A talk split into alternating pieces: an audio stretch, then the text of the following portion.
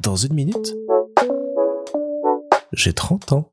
Salut Aujourd'hui, je voulais vous parler de deux films de zombies qui se ressemblent énormément. En fait, en début de mois, sur les conseils de Mel et Jason, j'ai regardé Coupé de Michel Azanavicius. Un film de zombies sur le tournage d'un film de zombies qui va malheureusement déraper après que le réalisateur très impliqué dans son histoire ait fait le faux pas de trop. C'est un film dont j'avais beaucoup entendu parler l'an dernier vu qu'il avait fait l'ouverture de Cannes et que j'avais envie de regarder et j'attendais qu'il arrive sur Canal Plus pour pouvoir euh, le découvrir et j'ai franchement pas été déçu. C'est un film euh, très drôle, très bien écrit, très joliment mis en scène, très fin, très fun à regarder, à découvrir, à analyser parce que c'est un film qui a un gros twist après euh, une demi-heure de film.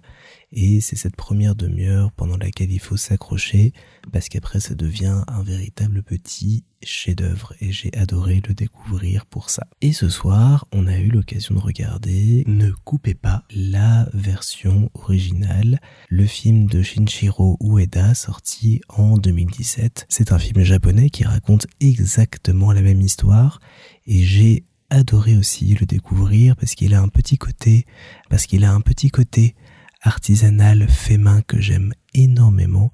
On sent qu'ils avaient beaucoup beaucoup moins de budget. Pour vous donner une idée, le film japonais a un budget de 25 000 dollars, celui français de 3 millions. Donc on n'est pas du tout sur les mêmes échelles. C'est un film d'étudiant au Japon, c'est le film d'un grand réalisateur français chez nous. Mais franchement, la version originale a un charme, a un petit côté fait main que n'a pas la version française qui est très touchante. Il y a beaucoup de petites choses comme ça qui euh, semblent avoir été créées sur le tournage, avoir été apportées au fil de l'eau et qui apportent un cachet et une authenticité sans pareil. Donc voilà, si vous avez l'occasion euh, dans les jours qui viennent ou alors ce week-end, je vous invite à découvrir Coupez la version française et ne coupez pas la version japonaise j'aurais tendance à vous conseiller de les découvrir d'abord en partant du Japon, puis en venant en France. En tout cas, ce sont deux excellentes comédies d'horreur comme j'en ai rarement vu, même si pour l'un comme pour l'autre, je vous me répète, il faut s'accrocher pendant la première demi-heure pour ensuite savourer tout ça.